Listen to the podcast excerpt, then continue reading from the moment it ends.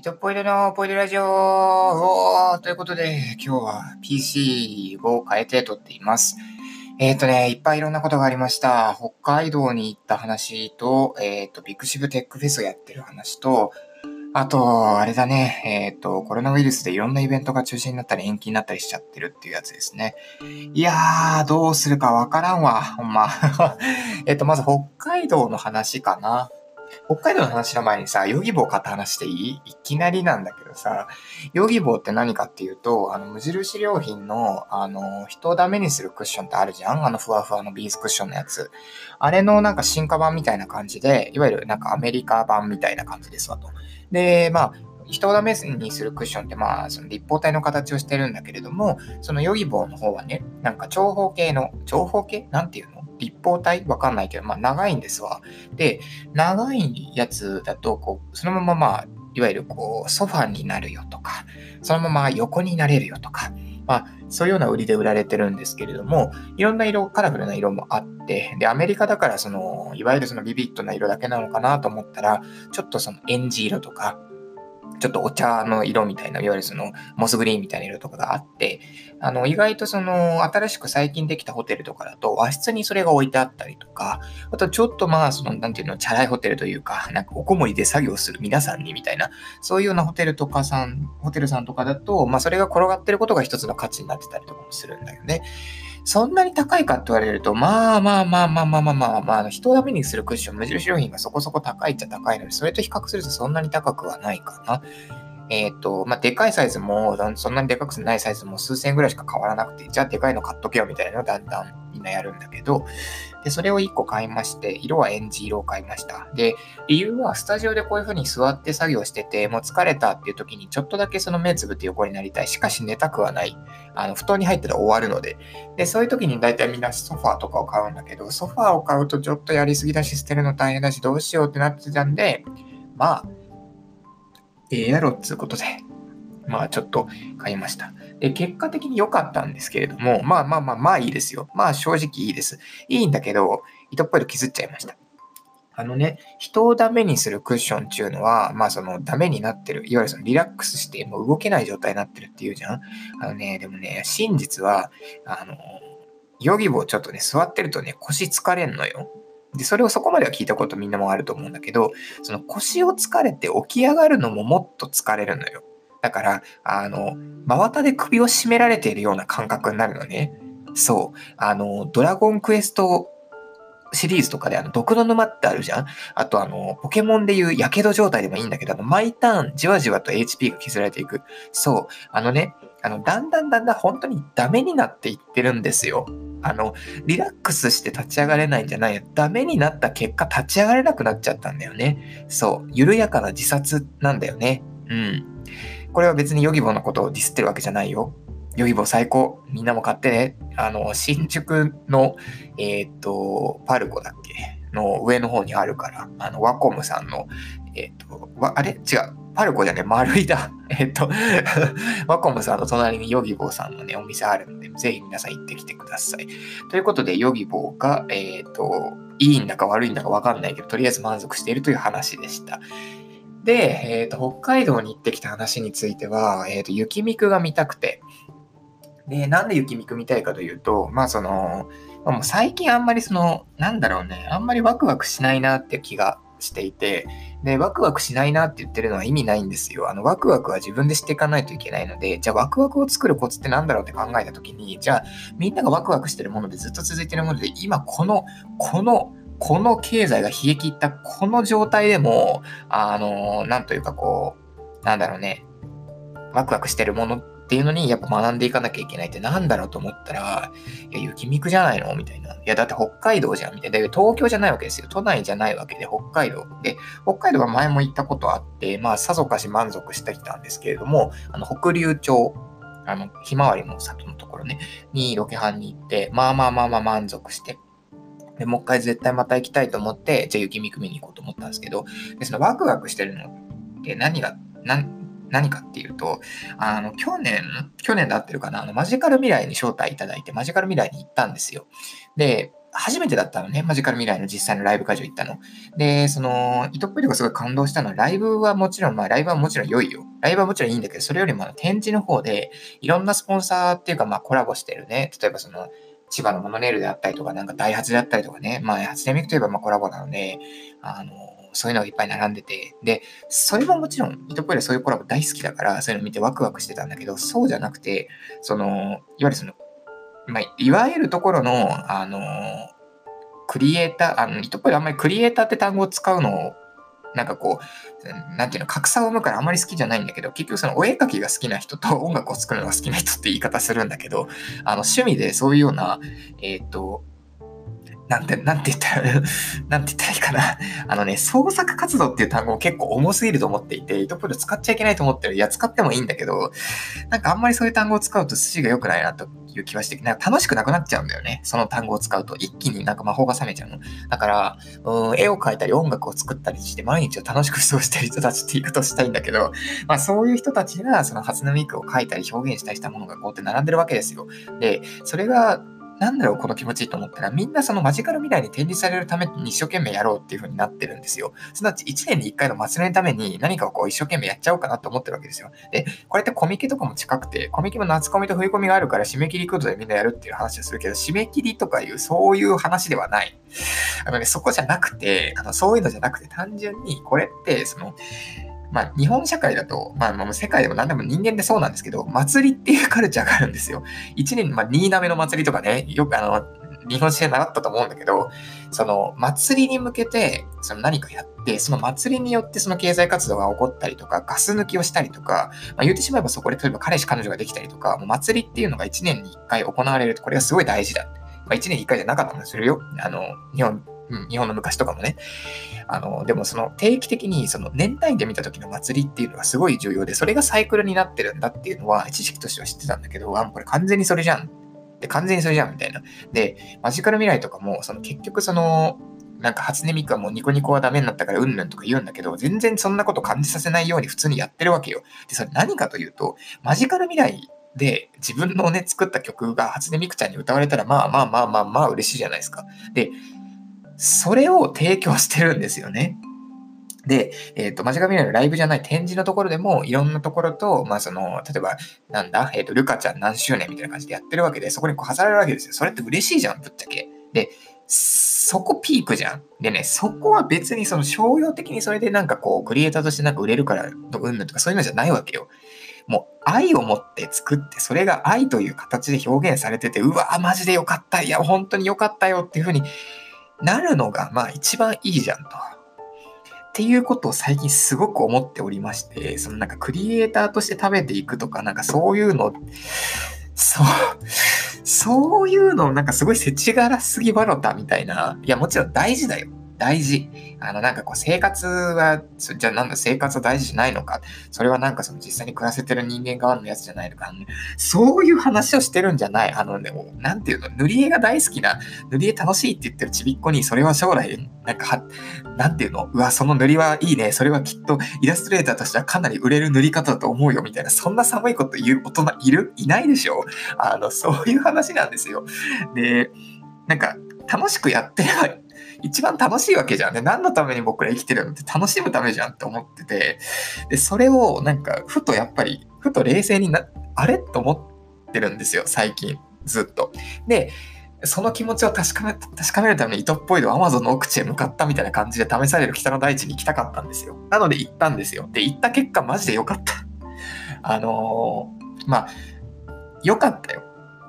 で、良さには2つあって、あの、ユーザーの本質は2つあって、1つはもちろん、初音ミクの、まあ、生みの親というか会社のクリプトンフューチャーメディアさんが、あの、すごいしっかり監視をやったりとか、厳しい、そのクリエイティブチェック、いわゆる企業に対するクリエイティブチェックね、クリエイターファーストでやるとか、まあ、そういうのはもちろんある。で、そこがすごく語られてきたから別に分かってたことだし、ああ、まあそうだよね。うん、すごい素晴らしいカルチャーが育ってるな。すごい鋼の心でこういう風にやってるな。これなんかふわっと優しい世界見せてめちゃめちゃ厳しい監修をしてるし、ブランディングチェックをしてるな。でも、これってサンリオも同じ世界観なんですよね。だから、ああいう優しい世界みたいなのを作るには、非常にストリクトなブランド監修っていうのが必要だっていうのは知識でも分かってるし、実際に自分もやってるので、あの、すごい分かるんですよね。それは別にいいんですよ。いいの。それは分かってるから。だけど、それはマジカル未来も一緒なわけ。糸っぽいのが今回注目したかったのは雪見くなんですよ。北海道なんですよ。すなわち、東京じゃないんですよ。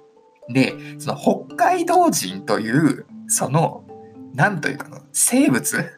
ポケモンですよね。北海道ポケモンに対する、やっぱりその、凄さというのが、あの、ひしひしと感じたっていう話を今日ちょっとしたくて、で、まずじゃあ、初音ミクの話をしてるから、そこの文脈で話すと、そのね、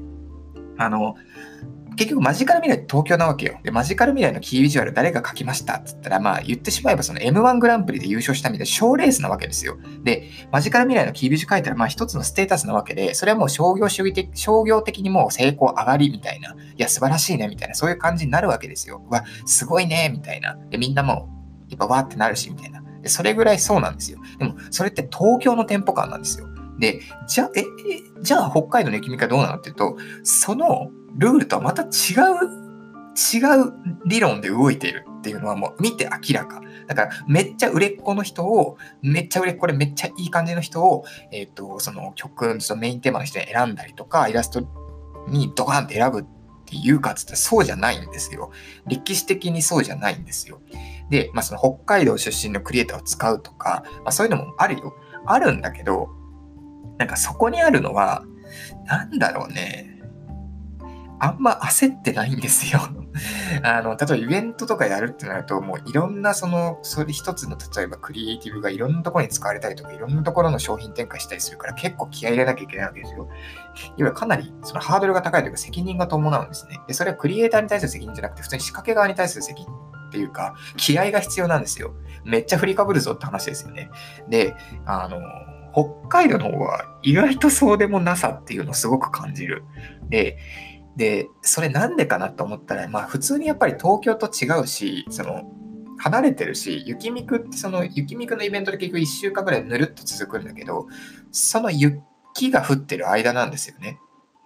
で、マジカル未来はそのライブがそのね、大阪、東京ってやってなんか世界に行ったりとか、ライブの DVD 発売したりとか、いろいろ展開がある。で、1年の下方をやる。だけど、雪見くのはその1週間か2週間の話なんですよね。で、雪が、雪なんですよ。そう。雪が溶けたらもう出てこないんですよ。いや、でいや出てこないって言い方はちょっとあれかもしれないけど、雪の間だけなんですよ。で、そこの儚さがあるんだけれども、で、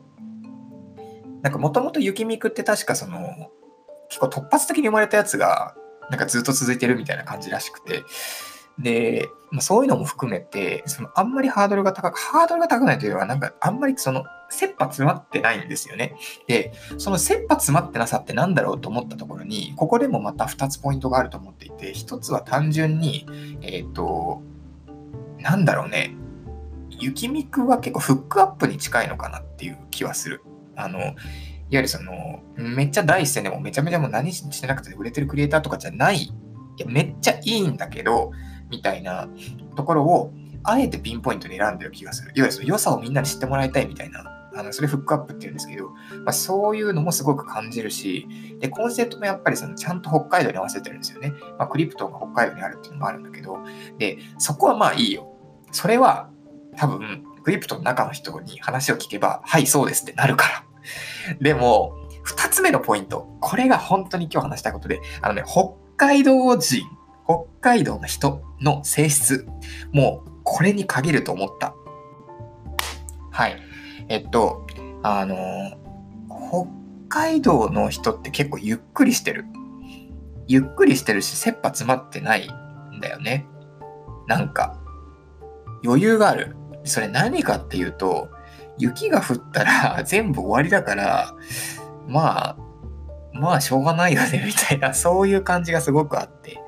それ何かというと、あの東京の、東京って全部コントローラブルなんですよ。あの、何かしらコントロール可能だと思うっていう文化というか雰囲気がある。だけど北海道はその思想が通用しない。なぜか、雪が降ったら何もできないから。雪にはもう誰も勝てないから。寒いと死ぬから。あの、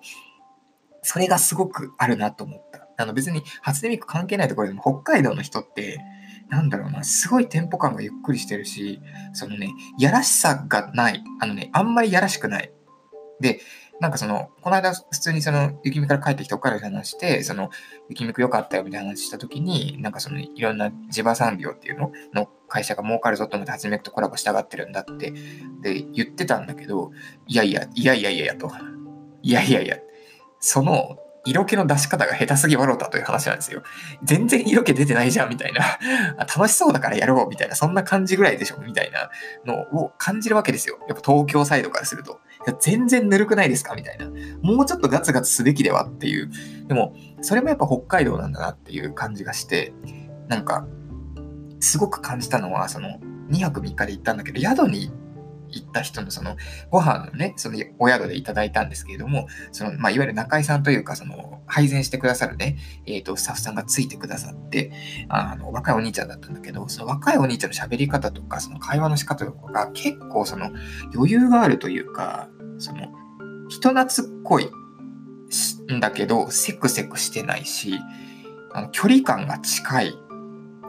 ゆっくりしてるんだけど、あの、で、ふと思い返すと北海道の人で結構そういう人多いなっていう気がしていて、で、まあ、やっぱりその、まあ、正直、その、なんだろうね、今いっぱいいろんな北海道の人にわーって話聞いたんだけど、あの、雪降ったら本当に家から出れないし、その、別に行くとこもそんなにないし、あの、あと寒いとマジで寒いから何もできないみたいな。だから家にいるんだみたいな。そういう環境になってくると、やっぱりその、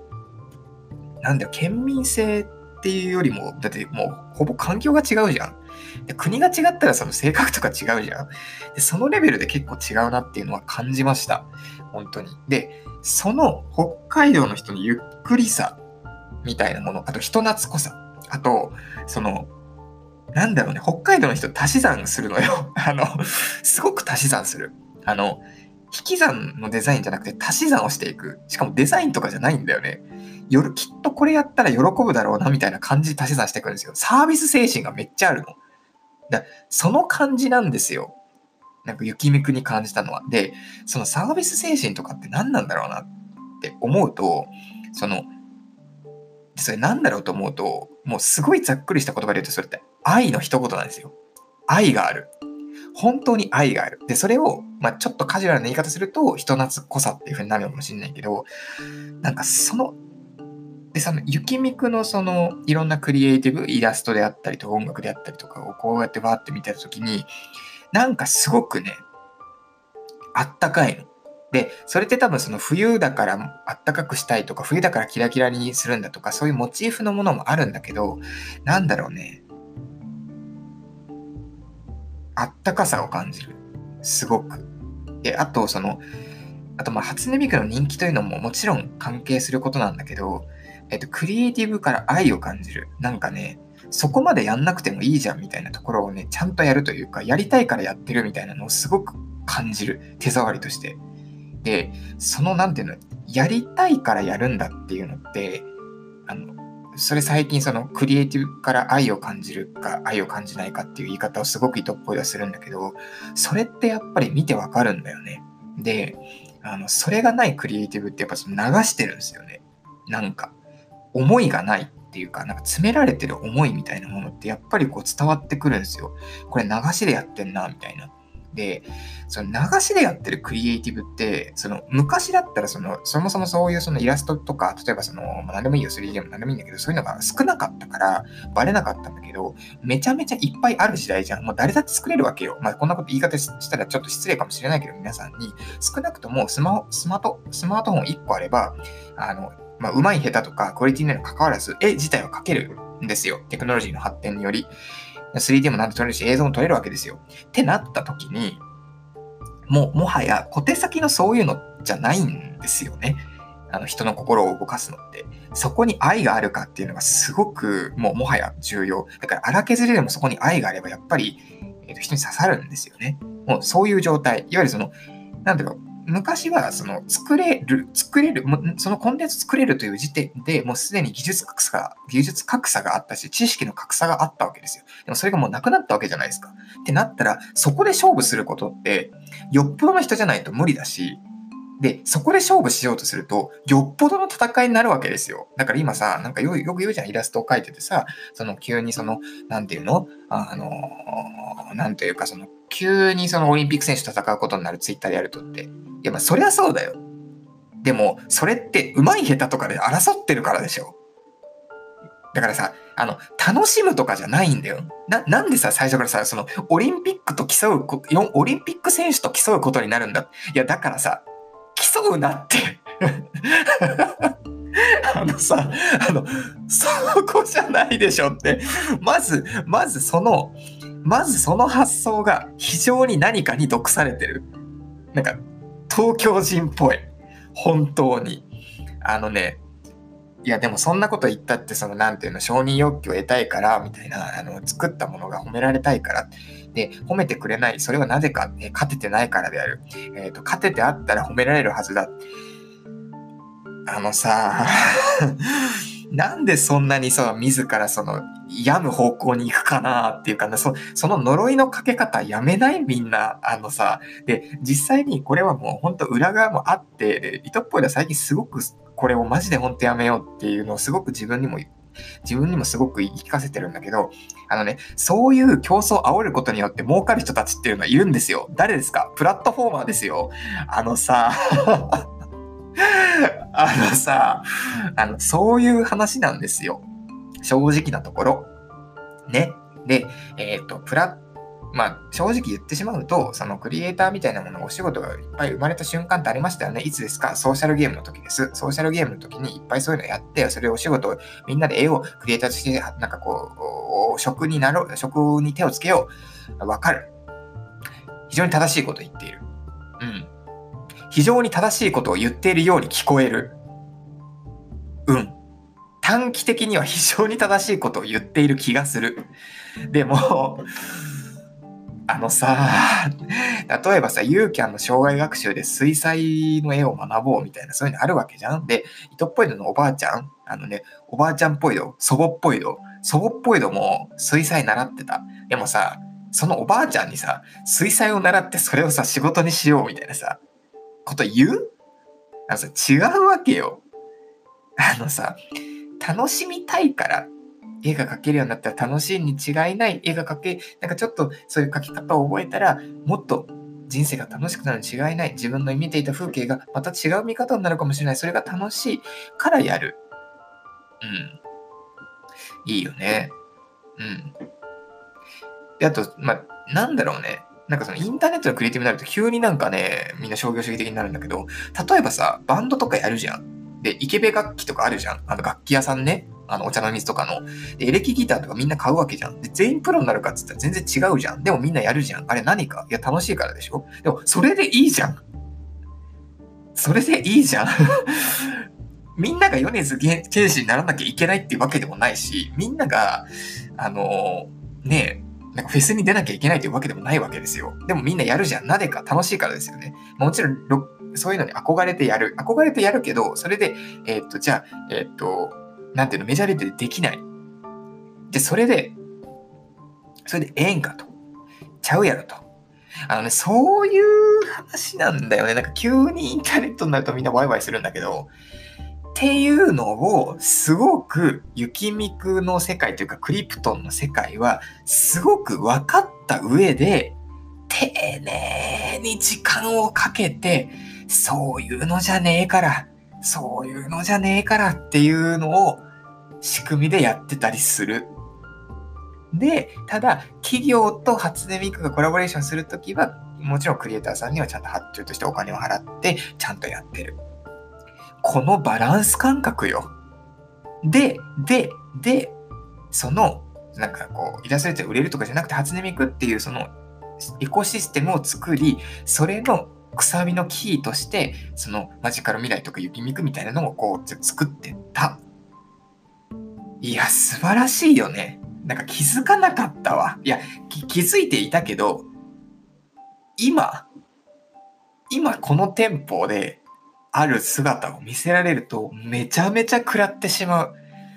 なんて素晴らしい世界なんだって思っちゃったよね。そう。それを北海道に行ってひしひしとこの目で学びました。あと、雪が降って靴が濡れると